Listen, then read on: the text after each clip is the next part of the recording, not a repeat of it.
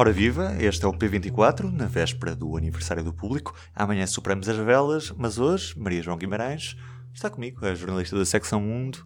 Vamos falar sobre o que se está a passar na fronteira da União Europeia com a Turquia. A Turquia tinha vindo já há muitos anos a ameaçar que ia abrir as portas aos, aos refugiados. Eram ameaças cíclicas para pressionar a União Europeia para, por exemplo, mais dinheiro ou para partes do, do acordo que a Turquia tem com a União Europeia, que a Turquia dizia que a União Europeia não estava a cumprir. Desta vez o que mudou foi, isto acontece numa altura em que a Turquia se envolveu muito mais na guerra na Síria. A Turquia até agora apoiava sobretudo grupos rebeldes, grupos onde entretanto estão também jihadistas, um, e num acordo anterior com a Rússia e com o regime de Assad, tinham-se comprometido a extirpar estes jihadistas de, destes movimentos e deste, destas zonas. Na zona de Idlib, que é a última zona, o último bastião rebelde que continua a resistir ao regime de, de Bashar al-Assad na Síria. A Turquia, entretanto, entrou mais nesta, neste conflito com tropas suas e uma presença no terreno cada vez maior.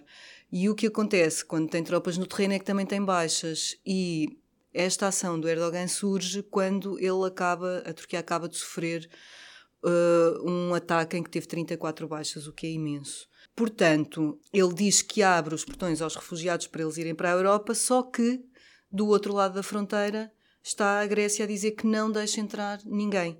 Não vai admitir entradas ilegais e protege a sua fronteira com os meios militares à sua disposição. Com, houve cenas com gás lacrimogéneo, etc. Uh, ah, portanto, a Turquia, no fundo, abre uma porta e as pessoas vão e encontram uma parede.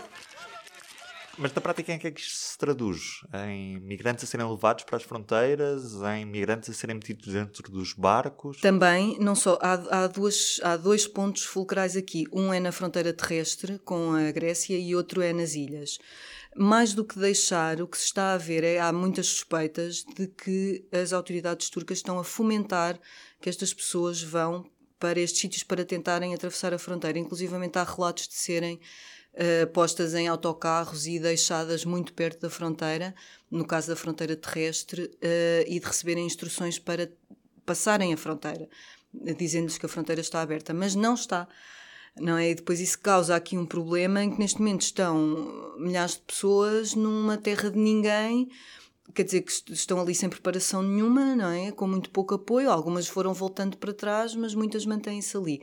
Em relação aos, um, às ilhas e à travessia marítima, é muito mais complicado. Um, as pessoas procuram traficantes que as levam de barco. O que está a acontecer é uh, as patrulhas da Grécia estão a tentar que estas pessoas não cheguem às suas águas territoriais, o que cria depois ali impasses. Estão a, há relatos de barcos a serem empurrados para trás, de estarem parados na água sem ninguém uh, socorrê-los. Já morreu uma criança de 4 anos afogada numa destas situações e, e, portanto, mais uma vez, são as pessoas que estão a ser encorajadas a, a seguirem e depois o que encontram é é, no caso de Lesbos não é uma parede, mas, mas é uma rejeição absoluta. Mas a ilha está completamente sobrelotada um, e está a começar a haver uma reação popular muito forte contra novas chegadas. Pessoas que estão a mobilizar-se e a irem em grupos com paus, etc., para os portos tentarem impedir a chegada dos barcos e, mais, a agredirem jornalistas e trabalhadores de associações de apoio humanitário. Portanto, algumas associações deixaram inclusivamente de prestar apoio em Lesbos. E qual é, é a resposta institucional do governo grego? Já não estão a deixar sequer os migrantes pedirem asilo? Exatamente. A resposta do governo grego tem sido de rejeição total de entradas ilegais uma aposta grande na securização da fronteira. Esta suspensão, o governo também anunciou que iria suspender os pedidos de asilo. Há grandes dúvidas se isto é possível ser feito de acordo com a lei internacional. O Acnur, o Alto Comissariado da ONU para os Refugiados, já veio dizer que isto não é possível ser feito legalmente. A Comissão Europeia não comentou ainda se esta medida é legal ou não. De qualquer maneira, o que se vê também é um extremar aqui de não vamos deixar que estas, que estas pessoas passem. E, e, e tem havido outras ideias também bastante peculiares, quer dizer, os, os, campos de refugiados estão sobrelotados, então as autoridades gregas já há quem esteja a propor fazer campos em ilhas desertas, ilhas que não têm fornecimento de água nem fornecimento de eletricidade, onde seria muito difícil organizações não governamentais chegarem e darem apoio às pessoas.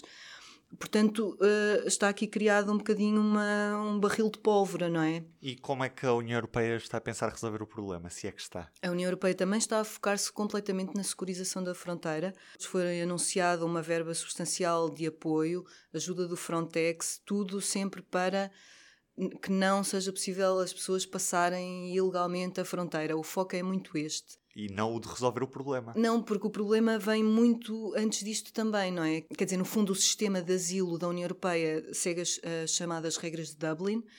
E estas regras deixam o ONU completamente nos países de chegada, ou seja, Itália, Grécia, já houve uma altura que era a Espanha também. Uh, estes países recebem algumas verbas para gerir e, e no gerir também se inclui o assegurar que as pessoas não entram, mas depois de entrarem, estes países são deixados um bocadinho à sua sorte. E tem-se discutido imensos esquemas de relocalização, etc., mas esbarram sempre na, nos países de Visegrado, aquele grupo que não quer qualquer redistribuição de refugiados ou de imigrantes, e, e então torna-se muito difícil que haja. Há países como Portugal que de vez em quando recebem algumas pessoas, mas são poucos, não é? Vimos isso, por exemplo, quando há barcos em dificuldades parados no mar que não têm onde atracar, não é? Depois há um grupo de países que se junta e que decide oferecer ajuda e oferecer recolocação. Mas é sempre caso a caso. E são sempre coisas difíceis e há anos que se fala que é preciso de facto fazer rever estas regras de Dublin que não são justas para os países que são as fronteiras externas da União Europeia, porque no fundo as pessoas que entram não querem ficar na Grécia, não é? Querem ir para a Alemanha ou para a Suécia. E por isso é muito injusto também que, fique, que fiquem os países da, da periferia com, esta, com este fardo a seus ombros.